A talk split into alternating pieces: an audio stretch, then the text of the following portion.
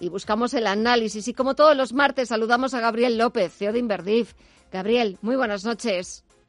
Buenas noches, Gemma, ¿qué tal estás? Bien, bueno, estamos en una semana donde en Estados Unidos continúa la presentación de resultados eh, empresariales. Aquí en España ha comenzado ya esa temporada.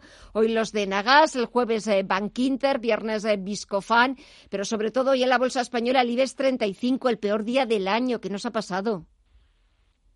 Bueno, yo creo que, que, que, hay una percepción de que, de que los mercados han subido mucho y que están caros, ¿no? Y entonces esta percepción que se está, este sentimiento que se está oyendo, ¿no? Eh, a través de los medios, pues hace pues que, haya un poco de aversión a tomar riesgo, ¿no?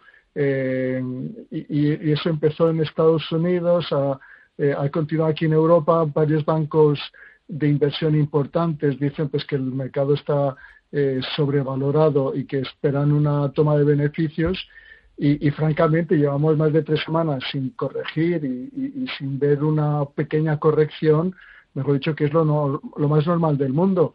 Esta hora de SP en 4.127 eh, está bajando en 1%, está en mínimos y, y sobre todo son los valores defensivos los que lo están haciendo bien hoy. Eh, pero bueno, que hay que estar tranquilos y no creo que rompa el 4100, pero ese es un poquito el nivel clave.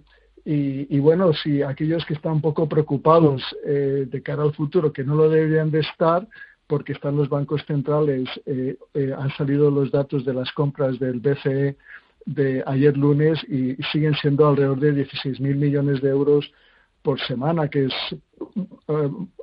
por encima de los 14 mil millones que llevaba comprando, que es una cantidad muy importante.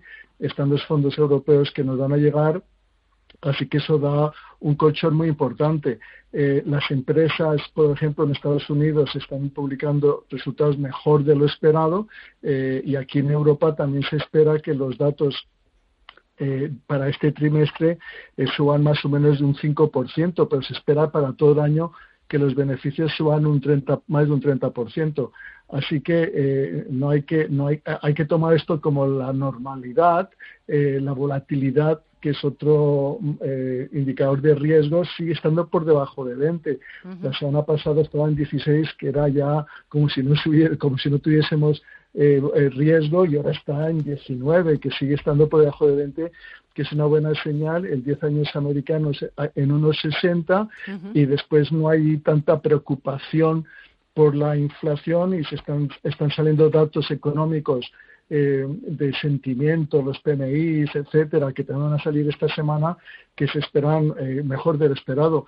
Así que eh, yo francamente estoy aprovechando estas correcciones para posicionarme para comprar a la baja. Y esta semana, el jueves, reunión del Banco Central Europeo. Casi todos los analistas prevéis que no haya anuncios nuevo, que, nuevos, que no haya anuncios por sorpresa. ¿Qué es lo que pensáis que va a pasar en esta reunión? Bueno, aquí lo, clave o la reunión clave es la reunión de junio, en que se establece la política monetaria, se hace una revisión importante y sobre todo de las estimaciones del crecimiento económico. Esta eh, reunión del jueves va a confirmar la cantidad del nivel de compras que, como te digo, es eh, eh, está dentro de su media que, y es muy importante y me imagino que van a confirmar pues que la recuperación económica continúa a pesar de las incertidumbres por los confinamientos que hemos tenido eh, en las últimas semanas en Alemania y en Francia, pero que esa recuperación sí se está viendo en los datos económicos. Eh, así que yo creo que un poquito eh, el mensaje va a ser de, de, mucha confianza y de apoyo por parte del Banco Central de cada futuro. Y venga, para terminar, para despedir, esta semana, como decíamos, está ya comenzando esa presentación de resultados de las compañías españolas. Y si echamos un vistazo a algún valor, algún sector que en Inverdif os esté llamando la atención.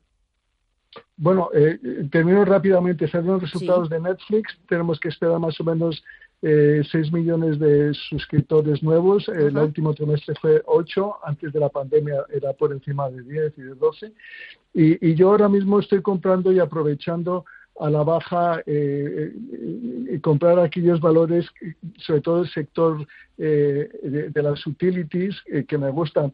EDP en, en, Portugal es una eléctrica que se ha quedado un poco atrás y ahora en este momento de incertidumbre yo podría, creo que podría ser bastante interesante. En Agas también que ha sido los resultados. Siemens Gamesa, eh, Acerinox y se está comprando mucho las materias primas y, y el aluminio está subiendo. Eh, eh, cosas así son las que me están gustando ahora. Pues nos quedamos con los valores favoritos de Inverdif. Gabriel López, CEO de Inverdif y del análisis. Gracias, como siempre, por las recomendaciones, por las explicaciones. Que pases una buena semana, cuídate mucho y hasta el próximo martes. Un fuerte abrazo. Un fuerte abrazo, gracias.